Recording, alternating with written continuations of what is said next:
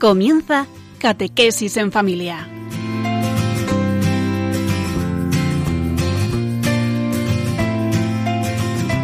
El sacerdote jesuita Diego Muñoz nos acompaña a lo largo de esta hora.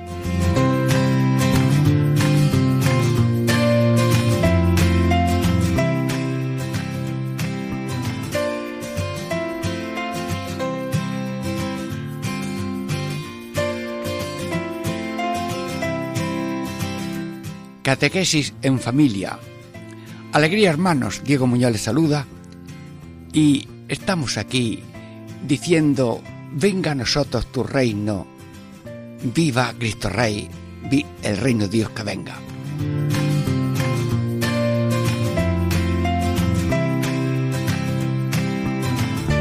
Bueno, ¿a dónde vamos?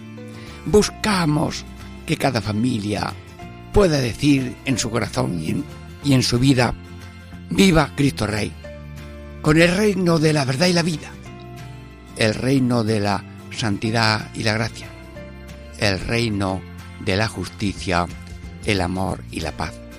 Hoy vamos a meditar con la ayuda de Dios y vuestra benevolencia, con sencillez, con familia, como en una mesa redonda, una mesa redonda de Radio María Abundantísima, contigo, uno a uno, mm, tuyo, uno, el único, es una cosa individual, contigo, aunque somos muchos, pero Dios individualiza el mensaje a cada uno que oye. Sí, hoy el reino de la vida.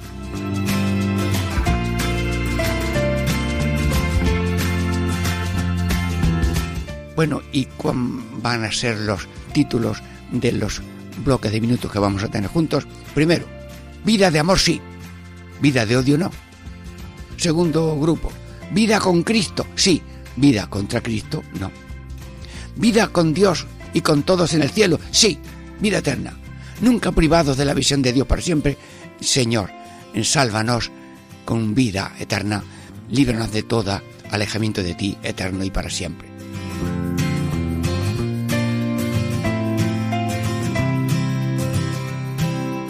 Bueno, dentro de breves momentos, después de una breve reflexión musical con ilusión, con ganas de ser llenados de la inspiración de Dios, que es vida, que es gracia, que es alegría. Diego Muñoz les saluda. Esperamos a la primera parte.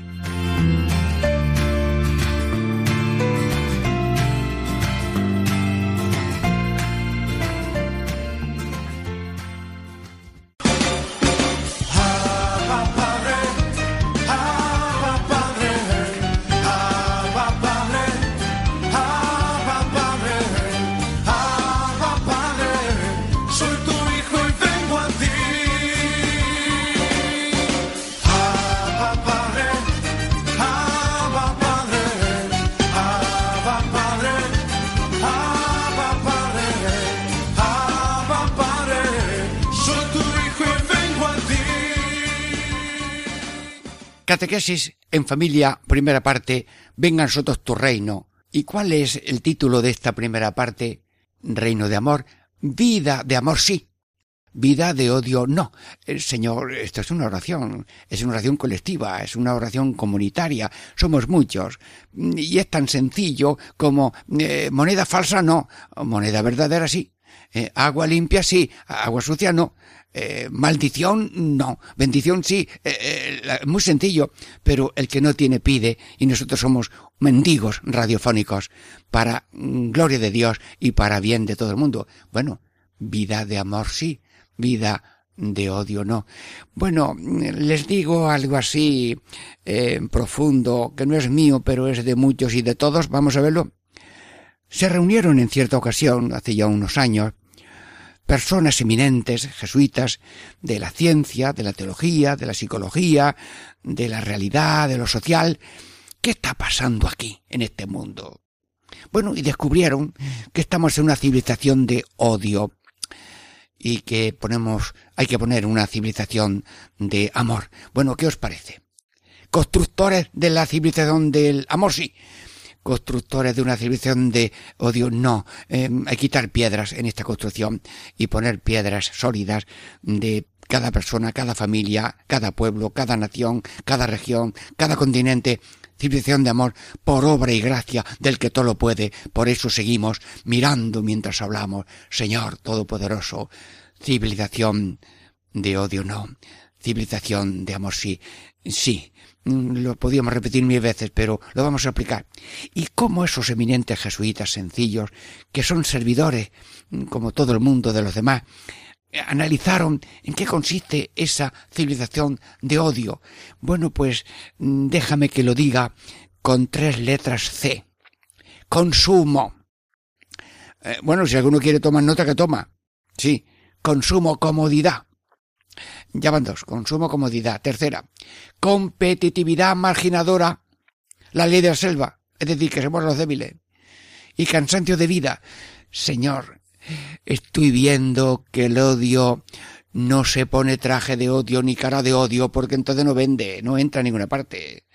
Pero si se camufla de otra manera, hoy consumo, pero qué bien, hoy comodidad, pero qué bien, y competitividad, me estorba lo diferente, lo débil, el cansancio, vamos a descansar. Señor, Señor, discernimiento, lo que es odio, lo que es amor, discernirlo. El enemigo eh, hay que mm, perdonarlo y quererlo, pero su pecado no. Y, el, y las tentaciones que son enemigos hay que discernirlas si son verdaderas mm, eh, mm, impulsos de bien o son impulsos de mal. Consumo. Es decir, yo me olvido de los demás, yo consumo todo, aunque el otro no consuma nada, yo tengo mucho y el otro no tiene nada, consumir yo, ni que no me falte nada, y si a todo el mundo le falta de todo, pues, Señor, ese individualismo egoísta, mm, participo yo en algo, Señor. Sí, sí, sí, algo tenemos todos, nadie apunta al otro porque cuando hablamos el otro está apuntando.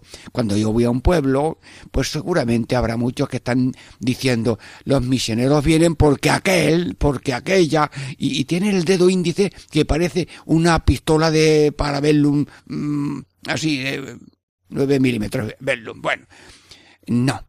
Eh, lo bonito en cristianismo es como aquel que llegó al templo y dijo, oh Dios, ten compasión de este pecador. Y por tanto, con el dedo señalando así al ternón al pecho, mm, Señor, si yo tengo algo de consumir desaforadamente, prescindiendo del otro y ni siquiera pienso en el otro que no tiene, cuando bendecimos la misa, Señor, bendice estos alimentos, bendice los que lo han preparado, bendice los que no tienen para comer, que también lo encuentre, bendícenos para compartir y que a todos mundo tengamos fuerza para servirte y amarte como hermanos hasta la gloria. En fin, cada uno improvisa su oración de comer como pueda, si es que come algo.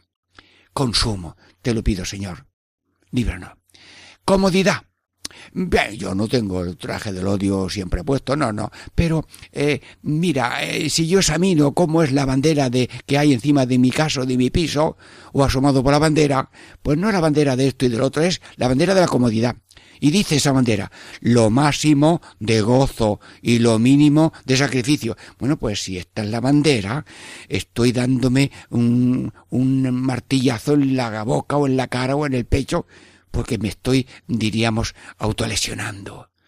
Líbrame, Señor. Pedimos una vida normal, pedimos a Dios para toda una vida humana, una vida de convivencia, con cierto bienestar básico para todo el mundo, pero tener como único Dios la comodidad y lográndolo por dineros que tengo o porque pago lo que yo voy a consumir, eh, comodidad, y todo al último detalle, mm, Señor, no adoréis a nadie, no quiero adorar ni el consumo, ni la comodidad, pero que a nadie le falte un consumo básico y una comodidad digna. Pero hay la competitividad marginadora en la ley de la selva. Cuando un ciervo está herido, los demás fieras dicen ya tenemos comida. Y si hay un ciego medio ciego, una liebre medio ciega que va dando tumbos, el águila lo descubre y enseguida se la lleva y ya tiene comida. O sea que la, la selva elimina al débil y nosotros Espíritu de selva, Dios Todopoderoso, déjame que grite, que rece con micrófono de Radio María. Ley de selva no, ley de hermandad cristiana sí. El otro es mi hermano, el otro es un otro yo, el otro es Cristo. Y eh, ya si al otro lo olvido, me olvido de mí mismo. Si al otro lo desprecio, me he hecho daño a mí mismo.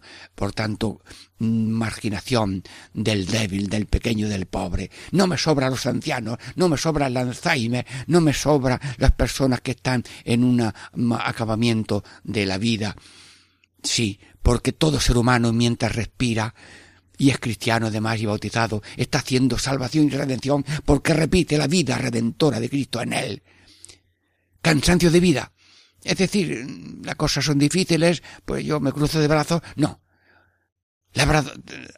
constructores de brazos cruzados, mm, de no llegan ni un minuto al trabajo o están eh, evadiéndose del trabajo cada cinco minutos tres veces. No, cansancio de vida, no. Por poquito que cada uno sea, que ponga su granito de arena, su gota de agua, porque Dios lo pequeño lo multiplica. Y muchos pocos son muchos. Bueno, esta es la civilización del la civilización del odio, la vida del odio. ¿Y cuál es la civilización del amor? Pues así como eran cuatro Cs el odio, consumo, comodidad, competitividad marginadora, cansancio, a la civilización del amor, a la vida de amor, yo le pongo como cuatro trajes, porque el amor, como lo, lo, lo, digas muchas veces, se pierde, se banaliza. Pero el amor tiene cuatro trajes, muy sencillos, que son sobriedad. Empiezan por ese, sobriedad, servicialidad, solidaridad y serenidad. Bueno, si quieres apuntarlo, lo apuntas. Mm, pero lo que importa es pedirlo, no solamente saberlo. Y yo mientras hablo estoy con los ojos mirando a Dios. Dios, ten compasión de las llagas de mi alma. Y si en vez de sobriedad hay consumo, que haya sobriedad en el ver, en el beber, en el comer, en el dormir, en el disfrutar, en el actuar, sobriedad, normalidad, dignidad. San Ignacio de Loyola haga las reglas del comer. Y habla pues de la sobriedad, de que imaginamos que estamos comiendo como Cristo y como Él lo hace lo hacemos nosotros. Y no abusar, no abusar de lo fino, más bien abusar de lo vasto y no eh, buscar solamente lo exquisito, una sobriedad. Y bastar con poco. Sí, había uno que le estaban dando de comer y le pusieron un plato grande. Bueno, ¿y por qué no lo acabas? Y decía, mira, yo no quiero comer mucho porque si como mucho agrando el estómago y, ya me da más hambre cuando no tenga para comer y así cuando no tenga para comer como tengo el estómago pequeñito pues ya aguanto mejor Señor Señor qué problemas a veces crea el hambre yo te pido la sobriedad y que nadie tenga ese padecimiento de no tener para comer. Sobriedad, te lo pido, ¿y eso en qué consiste? En detalles, en detalles. Sobriedad, servicialidad. Sí, servicialidad. Jesús, te pregunto, ¿a qué has venido? Aquí vengo para hacer tu voluntad, oh Padre. Tú decías, Señor, hágase tu voluntad en la tierra. No se haga mi voluntad sino la tuya. Y tú en cada momento dijiste, yo no vengo a ser servido sino a servir. Y tu madre decía, hágase en mí según tu palabra, yo soy la esclava del Señor. Y el Papa, mm, Papa Francisco, tú que eres el siervo de los siervos de Dios. Bueno, esto no son palabras solamente. Jesús coge la jofaina y una, una, una jarra y una toalla como yo, siendo el Señor y el Maestro, me he puesto a lavar los pies, lavar los pies. Sois perpetuos y totales servidores, porque el otro es Cristo, el otro es Dios, el otro es el Señor, el otro es Dios, y tú eres esclavo del otro. Y si no eres esclavo del otro, a ti mismo te has hecho, daño y no has cumplido el amor amaos como yo os amo, y como yo os amo, haciéndome siervo vuestro, vosotros hacerse siervo de los demás. Y el que se hace dueño del otro y abusa del otro y lo escupe y lo maldita y lo estruja como una sanguijuela que le quita la sangre para tener yo más sangre, Señor, por favor, ten piedad de mí, de mis amigos, de los que escuchan eh, Radio María, servicialidad desvivirse por un detalle y no llevar la cuenta de lo que el otro tenía que hacer. El otro tenía que haberse levantado por la cuchara que falta. El otro tenía que haber llevado el vaso al fregadero. El otro tenía que ayudar en recoger la ropa que han tirado los niños al suelo. El otro, no, no, no, no. Hazlo tú si puedes. Educa también para que los otros lo hagan. Sí, sí. Yo recuerdo que en la puerta de mi casa, cuando ya estaba en Montilla, había una señora de cierta altura social y el niño pequeño pues tiró un vaso de plástico, un botecito de plástico pequeñito. Y le dijo, mira, no, eso se coge y se tira aquí. Y el niño pues no quería hacerlo. Se lo dijo cinco veces, dos veces, hasta que ya el niño tomó el, el botecito de plástico y lo puso allí en los sitios de la basura de la calle detalles pequeños que hay que educar al niño y sobre todo dándole ejemplo.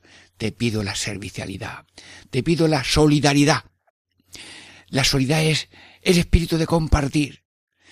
Tengo dones de saber, de tener, de poder. Bueno, pues para compartir. Tú sabes leer, enseñarle a leer.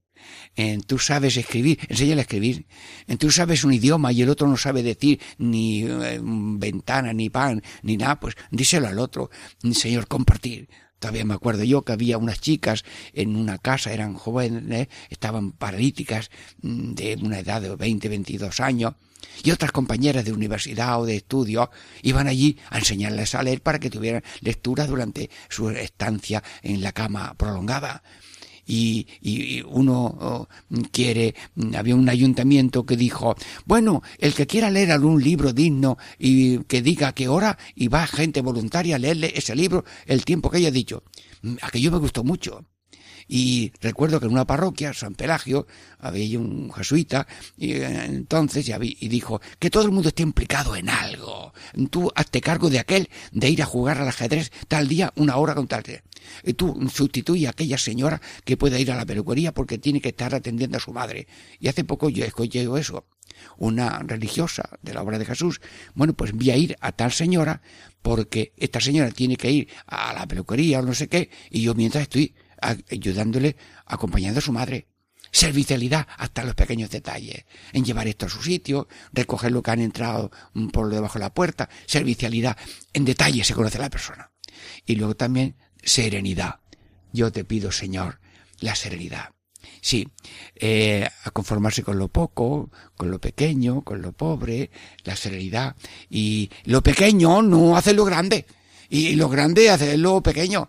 Eh, mm, tengo que hacer, eh, me he pinchado un poquito. Ay, ay, por Dios que me he pinchado, me tenía que haber, podía haberme cortado la mano. No, no, no, no, no. Ha sido una cosa pequeña, pequeña. Y si ha sido una cosa grande, bueno, que se ha roto el brazo, bueno, pues mm, vamos ahora al médico.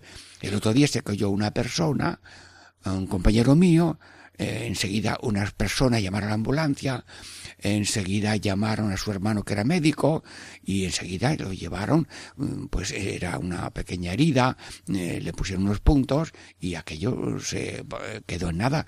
Señor, serenidad serenidad cuando pasa algún incendio o cuando hay que evacuar un autobús que se ha pegado fuego, dicen los avisos.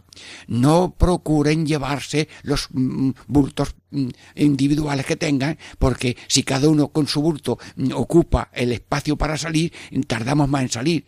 En caso de evacuación, dejar las maletas y los bultos para que puedan salir y dejar salir a los demás. Serenidad en los problemas, serenidad, porque Dios está en todo y dándonos fuerza para que todo marche. Sí, te lo pido, Señor. Civilización de odio, no. Civilización de amor, sí. Te lo pido, Señor. Mm, estamos en esta primera parte terminando. Todo tuyo, María. En Catequesis en Familia, Diego Muñoz. Eh, estamos para servirles. Seguimos dentro de breve momento en la segunda parte.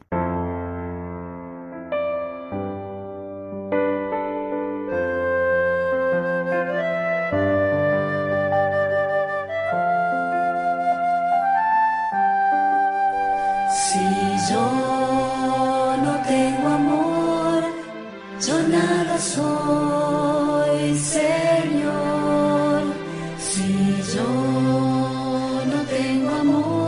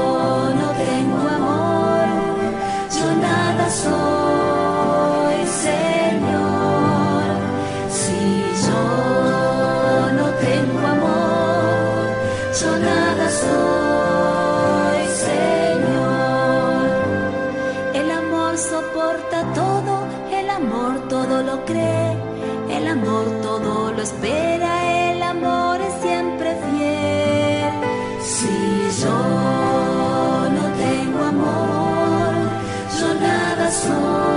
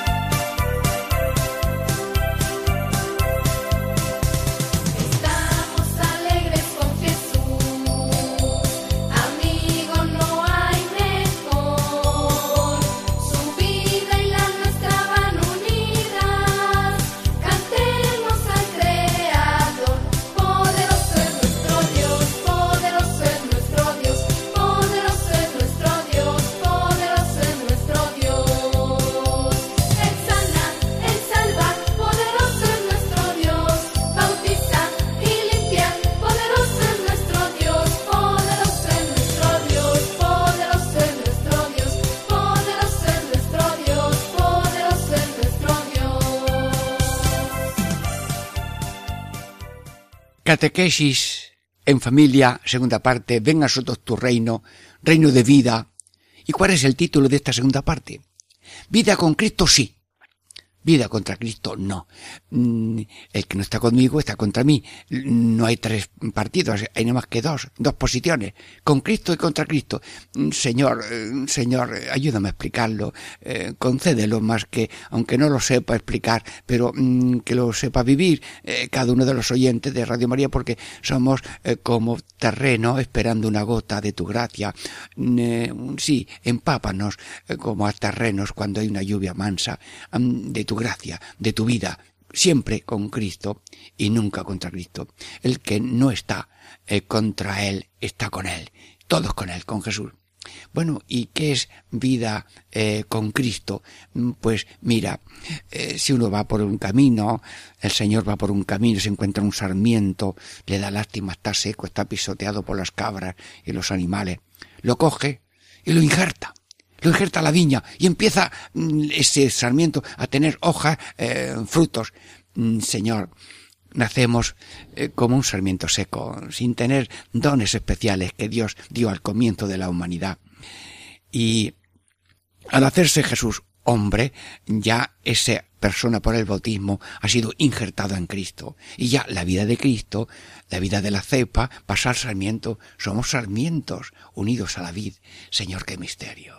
Por tanto, amigos, tú no eres tú, yo no soy yo. ¿Quién eres tú? ¿Quién eres tú? Hombre, mujer, joven, mayor, niño, pequeño, el papa, el cardenal, el obispo, el, monaguillo.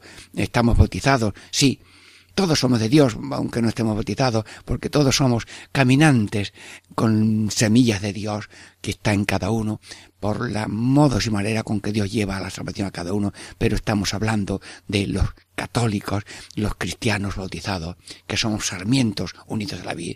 Y a, a todos le pedimos con Cristo. ¿Por qué? Porque somos sarmientos suyos. Y dice el Señor, sin mí no podéis hacer nada y por tanto, el Señor, ponemos nuestra confianza en el Señor. Dichoso el que confía en el Señor. Maldito el que confía en el hombre, en lo que falla, en lo que se puede eh, faltar. Esperas uno, no ha venido, no ha podido venir, ha tenido a lo mejor un percance o, o ha tenido que hacer una cosa urgente.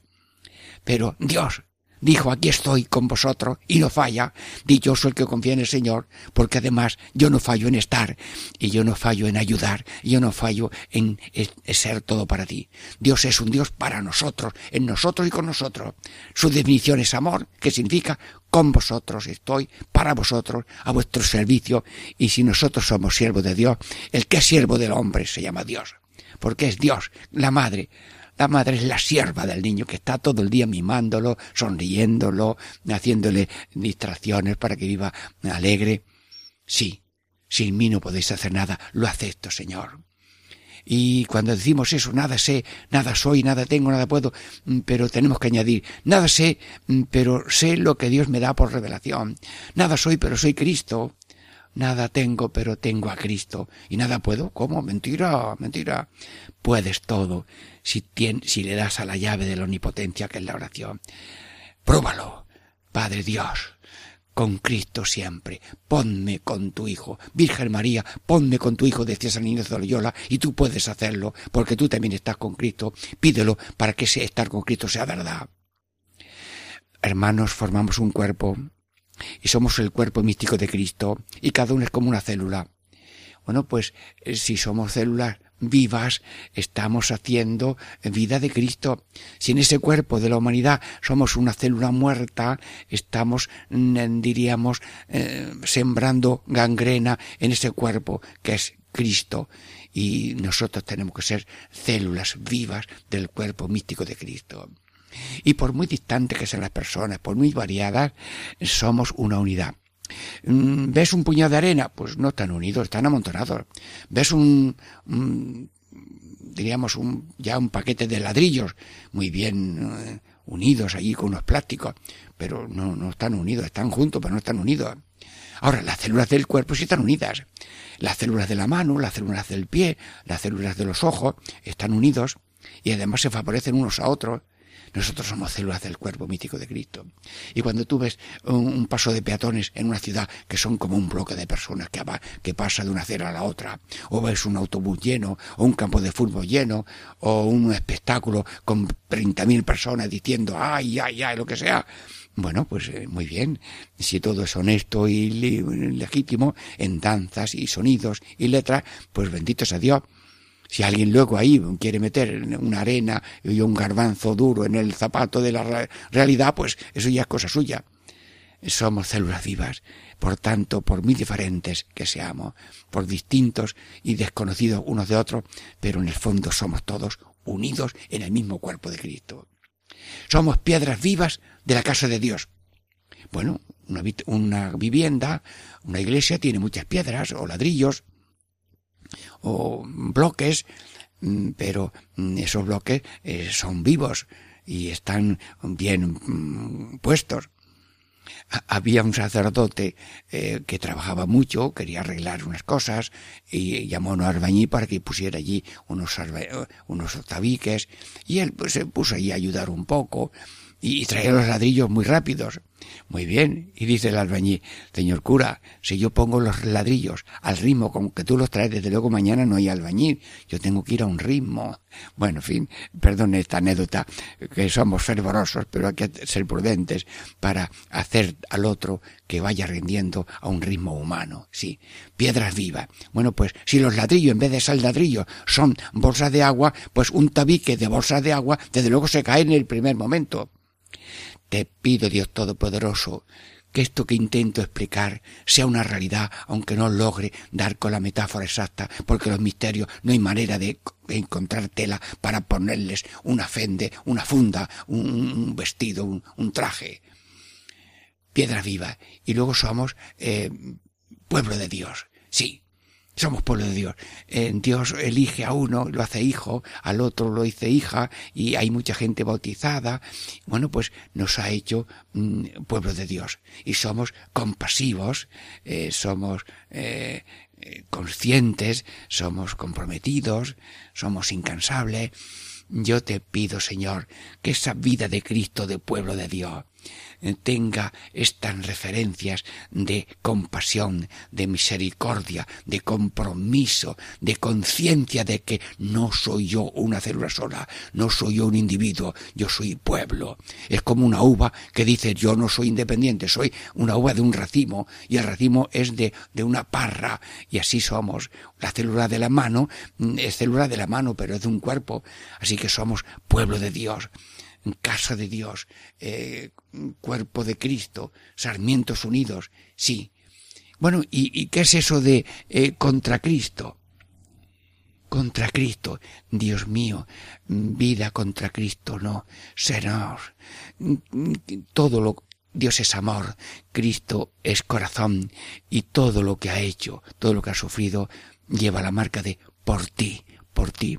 Dios en su corazón dice, tú eres importante para mí, se lo dice a cada uno.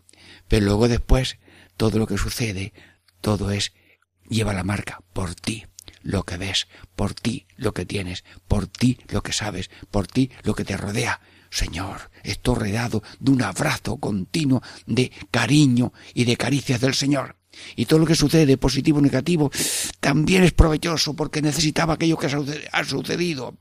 Tenía yo a lo mejor una postema, me la pinchan, me la revienta el, cirujano o el ATS y bueno, pues ya me ha aliviado una pomada y aquello se cierra pronto.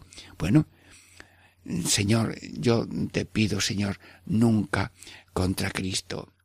El que no recoge conmigo desparrama. Si estamos haciendo una recolección en la era antiguamente, si barres para afuera, el trigo se pierde, si barres para adentro hacia el montón, luego se criba y se almacena. El, no hay término medio o a favor o en contra. Señor, bueno, yo no tengo una contra Dios, pero no tengo nada a favor. No, no hay término medio, Señor. Estamos encontrando una medianía. Pues yo te pido, Señor, mm, que la balanza de esa medianía mía mm, no se vaya contra ti, sino a favor tuyo.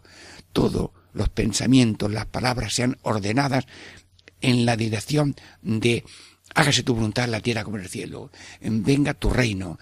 Santificarse tu nombre. En que vivamos como hijos, como hermanos, como herederos peregrinos que vamos hacia la herencia de la vida eterna. Yo te pido, Señor, que estamos siempre a tu favor. Y luego mm, hay una manera de ir contra Cristo que son las negaciones. Oye, Pedro, cuéntanos aquí por Radio María qué es lo que te pasó. Pues me pasó que yo me excusé ante la criada que me preguntó, el otro también me preguntó, y luego cantó el gallo dos veces, como me dijo el Señor, y me miró, y yo me arrepentí y lloré mucho. Y los pintores pintan a San Pedro como una especie de, herida en el párpado inferior de cada ojo, de las grietas de sus lágrimas. Sí. Bueno, pues Señor, yo te pido que también nos salgan lágrimas de si hemos tenido negaciones de no te conozco, o no te amo, o no te sigo. Yo te pido esos noes, en cambiarlos por sí. Sí, sí, te conozco y quiero conocerte más. Ay, voy a leer la Biblia y la voy a comprar. Y si no la sé, eh, pues la conozco. Yo recuerdo yo que había un sacerdote en un pueblo de Córdoba, en Carcahuey, luego fue vicario, un general en Córdoba, eh, se llamaba Conde, y tal. Y mm, estaba en la sacristía con cinco jóvenes y leyendo el Evangelio, lo iban leyendo y comentando. Qué maravilla, son estampas que, que no se olvidan. Eh, personas que quieren conocer con cursos bíblicos, con lectura de la Biblia, con lectura meditada por grupos, estupendo, estupendo. Eso de no te conozco, quiero mm, pasarlo, te conozco. Y te pido conocimiento interno de lo que haces, de lo que dices, para copiarlo, para imitarte, amarte e imitarte. Eh, no te amo. Le preguntó Jesús a Pedro, ¿me amas más que estos? Sí, te amo. ¿Me amas más que estos? Sí, te amo. ¿Me amas más que estos? Sí, tú lo sabes todo. Me has preguntado tres veces. Pues tres veces te digo, sí te amo. Bueno, pues eh, Jesús, anda, pregúntanos ahora por Radio María cada uno, mm, ¿me amas? yo tengo certeza divina de que te amo. Y por ti azotes, por ti espinas, por ti azotes, eh, por ti clavos y cruz. Yo por ti todo. Y me quedo en la Eucaristía 24 horas. Y todo por ti. Y tengo la iglesia toda encomendada para buscarte, ayudarte. Todo por ti. Me amas, Señor, no se me había ocurrido, a lo mejor no tengo tiempo, estoy ocupado en, en lo inmediato, en la noticia, en el WhatsApp, en la comunicación, eh, estoy muy ocupado, pero yo te pido que, que me abras un hueco en mi tiempo, en mi interés, para que yo te diga, Jesús, yo te amo. Jesús, yo te amo. Y si no sé decir Jesús, te amo, que son tres palabras, me voy a conformar con una. Jesús, Jesús, me gustaría que cada uno de mis oyentes alguna vez dijera una o dos, tres veces Jesús, Jesús, Jesús, y cuando elevan al Santísimo en la Eucaristía, en ese momento de silencio, Señor mío y Dios mío, yo te amo. Jesús mío, Dios mío, te amo. O solamente Jesús, Jesús, Jesús. Y si alguien al cabo del día dice cinco mil veces Jesús, bueno, no lo cuentes que si no te mareas. Yo te amo. Sí, yo te pido, Señor, que mi vida sea eh, un acto de amor continuo. Y por eso te lo pido. Te pido que mis pensamientos, palabras y obras sigan el camino de tus mandatos, que yo vaya por el camino de tu voluntad, porque obras son amores y no buenas razones.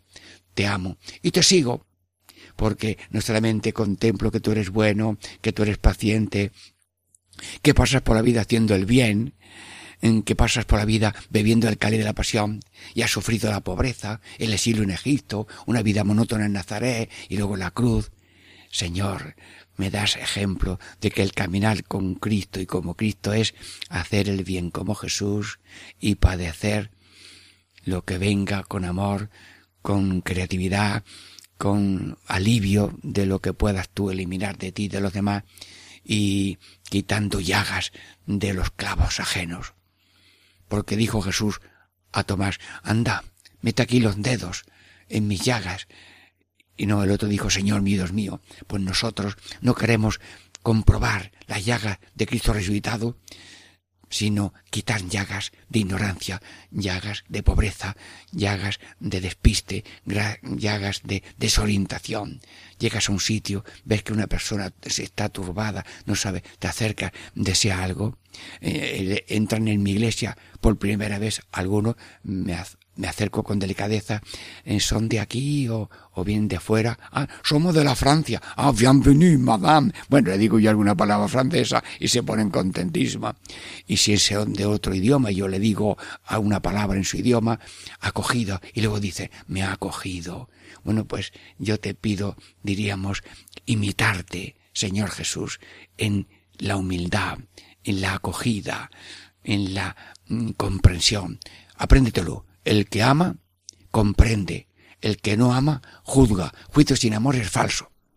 Pues yo te pido, Señor, que nunca contra ti, siempre contigo y como tú, Jesús. Bueno, pasamos enseguida a la tercera parte, catequesis en familia Diego Muñoz les saluda. Ya llegó, ya llegó, el Espíritu Santo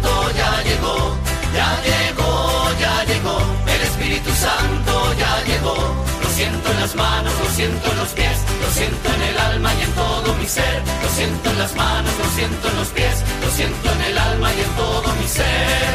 Aquel que caminó sobre las aguas, aquel que caminó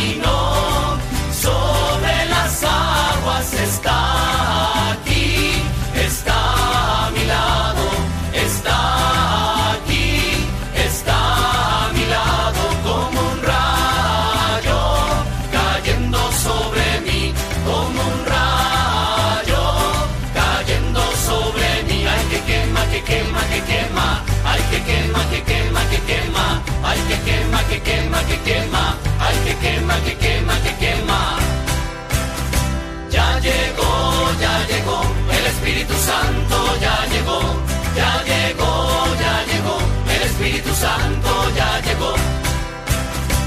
Catequesis en familia, tercera parte. Ven a nosotros tu reino de vida. ¿Y cuál es el título de eh, esta tercera parte? Vida con Dios y con todos en el cielo. Sí, Nunca, privados de la visión de Dios para siempre. Sí. Cielo, sí. Lejos de Dios para siempre. No. Bueno, salvación, condenación, Señor, Señor, eh, esta dualidad resurrección de vida para el que obró bien, resurrección de condena para el que obró mal. Mm, Señor, mm, este tema es muy delicado. Mm, ¿Quieres tú darle el punto de verdad y de amor que hay en esto? Porque se fija uno en lo negativo, pero sin ver la profundidad. Dios avisa porque ama porque él si ves una cosa, un hoyo, y te avisan que no caigas, no es que quieren que caigas en el hoyo, pero vamos a ver eso de la, la, cercanía de Dios y el alejamiento de Dios, en qué consiste con la ayuda de Dios. Ven, Espíritu Santo, te necesito. Sí. Eh, ¿Y qué es después? La gente se pregunta, ¿y después qué? ¿Después qué? Bueno, pues después tenemos la vida eterna. Sí, bueno, ¿y eso de la vida eterna qué es? Vida eterna mm, que la gracia de Dios en este mundo continúa en vida eterna. El pecado eh, voluntario, libre y grave, pertinazmente mantenido, eh, continúa, mm, esperamos que no continúe, pero eh, en un alejamiento de Dios, ya lo explicaremos. Luego, hay una continuidad, dice la Iglesia, entre esta vida y la otra.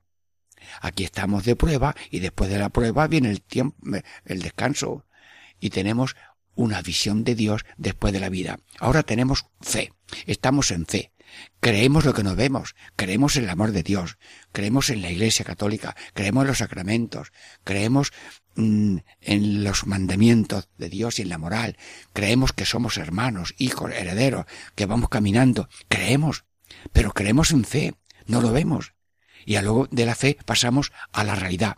Te hablan mucho de Roma, pero no has estado nunca en Roma. ¡Ay, qué bonita Roma! Te han hablado de Tierra Santa. ¡Hoy Tierra Santa! Eh, no conocías una ciudad, pues ahora la veo.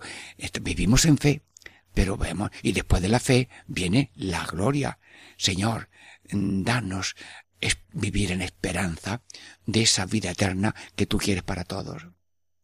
La visión de Dios después de la visión también es un descanso. No cabe duda que el peregrinar de la vida peregrina, de la iglesia peregrina, es un peregrinar, pues, con, diríamos, herida en los pies, con soles, con vientos, con lluvias, con noches en refugios, eh, con días de carestía, y con días de mucho y con días de nada.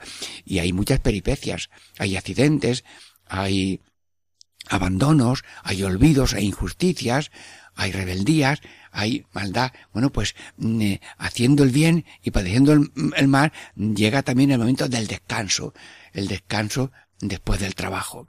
La, vida es una lección. Estamos trabajando, ay, viene el descanso. En una semana trabajando, conviene el descanso. Luego, esto que vemos con los ojos es el ejemplo anticipado de lo que va a suceder. La vida Ahora es trabajo y luego lo otro es descanso, descanso de gozo, de ver realizadas todas las aspiraciones del ser humano.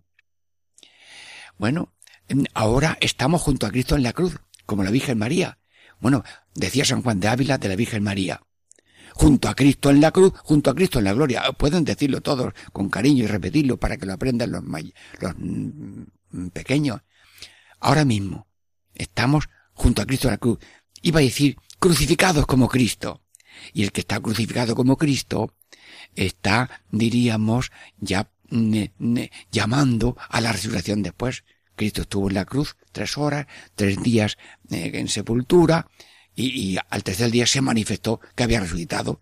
Bueno, pues nosotros estamos en crucifixión. Y cuando yo voy por los pueblos, todo me parecen Cristos. Todos son Cristos. Aquí está la cruz de una soltería muy bien empleada en cuidar a la madre. Aquí hay una, una persona crucificada porque lleva tantos años en la cama. Aquí hay una persona que tiene trabajo que no tiene, tal. Aquí hay muchos hijos que se van compartiendo lo que tienen, ayuda a los hijos. Entonces hay una crucifixión. Y donde hay crucifixión hay Cristo y Cristo muere y sufre, pero no termina la vida con la muerte, sino que después hay resurrección y vida. Luego, eh, Luego el cielo es estar con Cristo para siempre después de estar con Cristo en la cruz. Pero, ¿qué es el cielo? el cielo es el gozo de ver la humildad de Dios. Estábamos haciendo jesuitas, los jesuitas, unos ejercicios espirituales, y vino otro, me parece que era de Portugal. Y una de las frases más bonitas que dijo, y que a mí se me quedó, es, el gozo de Dios en el cielo consiste, el gozo nuestro con Dios en el cielo consiste en ver lo humilde que es Dios. Yo no había visto una frase tan bonita, tan corta y tan breve. O sea que Dios es humilde. ¿Por qué? Porque es todo en todas las cosas y a todas horas. Y no lo dice. Y le dicen los santos, pero Dios, ¿por qué te callas si estás todo en todo? Si tú has hecho los mares y las montañas y, y los, los árboles y tú eres, diriges la vida vegetal, la vida mineral, la vida animal y tú has creado al hombre y tú conduces la humanidad. ¿Por qué no lo dices? ¿Por qué no te manifiestas? Y Dios sigue humilde, sigue calladito hasta que alguien lo quiera reconocer. Y la gente dice, pues este, esta bóveda del cielo, alguien le habrá hecho las columnas para que no se caiga. Sí, sí, y había un niño pobre y un niño rico, y el niño rico decía, esto es de mi padre, y el niño pobre, mi padre no tiene eso. Esto es de mi padre, decía el rico, y ya una noche le dice el niño pobre al niño rico, ven para acá, mira, en el cielo, ve, todas esas de arriba son de mi padre Dios, que también es el tuyo, hombre, no digas eso, que tenemos un único padre todo, pero el ser humano mm, no sabe estimar al otro como uno se ama a sí mismo y como le ama a Cristo. Ver lo humilde que es Dios. Y vino Dios al mundo y, no se enteró nadie nada más que la Virgen Santísima y San José. Y estuvo treinta años que nadie sabía que era Dios. Y cuando iba a trabajar Jesús y, José a Séforis, que era una ciudad que estaban haciendo los romanos cerca de Nazaret, para irte llevando a casa algo de comer. Bueno, pues allí le darían golpes y latigazos a Cristo en los pies como un anuncio de que también habría azotes luego al final de su vida.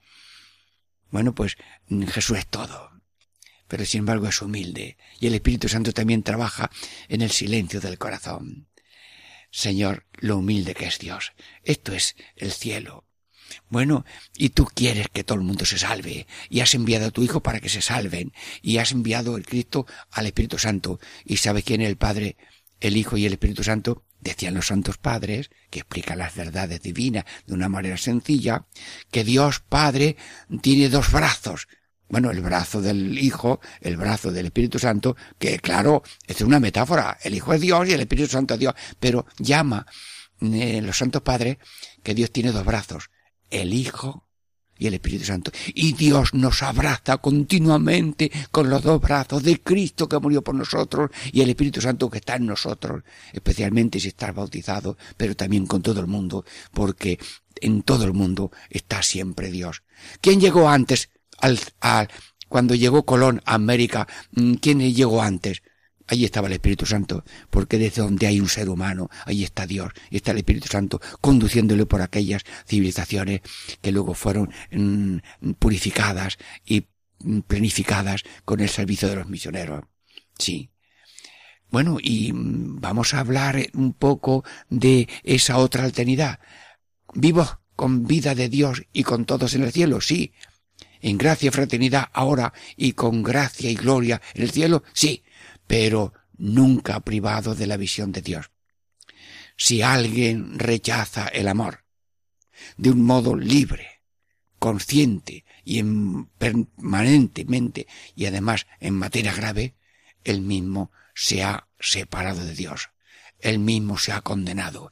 Dios no condena a nadie. Y cuando en el juicio final dice Jesús, dice Dios, venid benditos de mi Padre por esto de que vais dado de comer y demás alejaos de mí, mal, malditos, no dice malditos de mi Padre. Dios no es maldición, Dios es bendición. Y Dios mm, quiere que todo el mundo de una manera libre y consciente diga, Señor, me amas y yo te amo. Señor, me quieres y yo te quiero. Señor, yo, tú eres mío y yo quiero ser tuyo y quiero hacer un desposorio espiritual contigo. Tuyos somos y tuyos queremos ser, decimos ahora en Radio María todos, Señor, tuyos somos y tuyos queremos ser y nunca contra ti y siempre contigo para que tengamos también la visión de la gloria. Y entonces, ¿qué es la condenación? La automarginación vivir solo y sin amor. Lo explica San Juan Pablo II. El que se mete en el pozo de la automarginación y vive solo y quiere vivir solo y sin amor, es como un águila que se ha cortado el amor a Dios y el amor al prójimo las dos alas. Si un águila se cortase en el vuelo las dos alas, cae y se estrella en el suelo. ¿Quién la ha condenado al águila? Ella que se ha quitado las dos alas. Bueno, mm, Dios te da dos águilas, dos alas, el amor a Dios, el amor al prójimo. Y los mismos brazos de la cruz, cuando hay amor se convierten en alas. Bueno, pues no rechaces el amor. Las alas son el amor, no rechaces el amor. Si Dios está contigo para hacer el bien, está contigo para hacer el mal, pues no rechaces a Dios, y si no vives con Dios para vivir también con los demás. Manifiestas el amor a Dios en el amor al prójimo. El pecado, pero sepan ustedes que el infierno transitorio es el pecado. El pecado es un infierno transitorio. Si una persona vive solo, sin Dios, sin, hijo de Dios, sin ser hijo de Dios y sin ser hermano, y lo de Dios lo ha cortado tal, él se ha puesto ya en una condenación. El peor infierno es el de ahora mismo. El de ahora mismo. Por tanto, ahora mismo hay que sacar a la gente del infierno, de la automarginación, vivir solo y sin amor. Y por tanto, con amor, encender el amor en el otro. Y si el otro no tiene amor por falta de educación, por falta de cultura o por muchos sufrimientos, como un ascua de calor, Mm, a ese carbón darle amor que se ponga también en conversión de hijo de Dios, de hermano y de servidor de la humanidad, mm, poniendo todos sus carismas y dones al servicio de los demás. Fuera del corazón no hay problema, están todos en el corazón y por tanto hay que arrojar del alma esa separación de Dios, rompiendo la filiación y esa separación de los demás, rompiendo la fraternidad.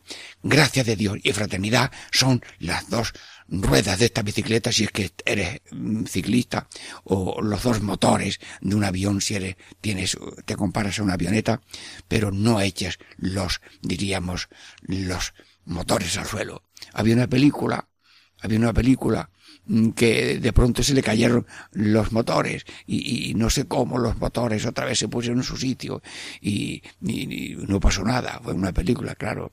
Pues esto es lo que hace Dios, que cuando uno echa los, los motores abajo, llega Dios y los pone arriba otra vez. Sí, yo te lo pido, Señor. Te pido eh, que nunca eh, caigamos en el pecado, que es ese infierno transitorio en que podemos salir, y que es la iglesia, la que está sacando gente de pozos, yo soy pecador como tú, pero quiero, mm, si tengo una luz y una fuerza, darte escucha, escucharte, que te desahogues, mm, que, que me digas tu punto de vista, que yo te dé el punto de vista de que Dios es amor. Estábamos haciendo ejercicios y un sacerdote mayor nos dio ejercicios y puso en la pizarra una especie de raya como un tejado y puso de encima Dios te ama. Eso es lo más importante. Todo lo que hay debajo de, de esa eh, raya es menos importante. Lo importante es Dios te ama. Y un jesuita hizo una octavilla para las misiones, era Dios te ama. Y esto es tan sencillo. Los cristianos creemos en el amor que Dios nos tiene. Y si alguien rechaza este amor y no lo cree y no lo vive y no quiere amar tampoco, él mismo se ha condenado. Y luego, mm, entonces, ¿y qué dice la Iglesia sobre esto? Me lo sé de memoria.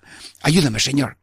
La Iglesia cree en el castigo que aguarda al pecador, que será privado de la visión de Dios y de la repercusión en su ser de esta privación. Las comparaciones que pone el Evangelio hay que tomarlas en profundidad y no de una manera material. Por tanto, así como el fuego es lo más terrible que puede hacer un ser humano, eso es una comparación leve en comparación de estar privado de la luz a la que buscas y ahora tú has rechazado y has caído en la tiniebla. Y para que nadie caiga en la tiniebla, en el, en la separación de Dios, en el privarse de la visión de Dios, está en marcha el ejército de la salvación, el Padre, el Hijo, el Espíritu Santo, la Iglesia, cuerpo místico de Cristo, el Papa, los obispos, y la Iglesia divide a la humanidad en diócesis. mm, que no son fronteras, son demarcaciones eh, reales, pero no con obligaciones de nada, sino con responsabilidad mm, delimitada. Y luego los obispos tienen párrocos. Y me hablaba un jesuita japonés que en Japón todo el mundo está eh, en parroquiado, es decir, en parroquia, tiene sentido de iglesia. Y nosotros pertenecemos a la, er, a la parroquia donde estamos viviendo. El que tenga vivienda o siempre podemos acudir a una parroquia para los auxilios sacramentales. Así que mm, Dios tiene en marcha el ejército de la salvación y hace llamamientos de que todo el mundo se salve y nadie se condene. Señor, yo mm, me apunto a esto y Mm, creo que tu amor es infinito, el poder tuyo es infinito, el saber es infinito, y con estas tres infinitudes tuyas esperamos en la salvación, pero todo el mundo tiene que colaborar para que nadie se condene y todo el mundo se salve, que es tu deseo y el nuestro de cada uno de Radio María. Terminamos este programa, este programa. Eh, Catequesis Familia Diego Muñoz les saluda en el nombre del Padre y del Hijo y del Espíritu Santo. Amén.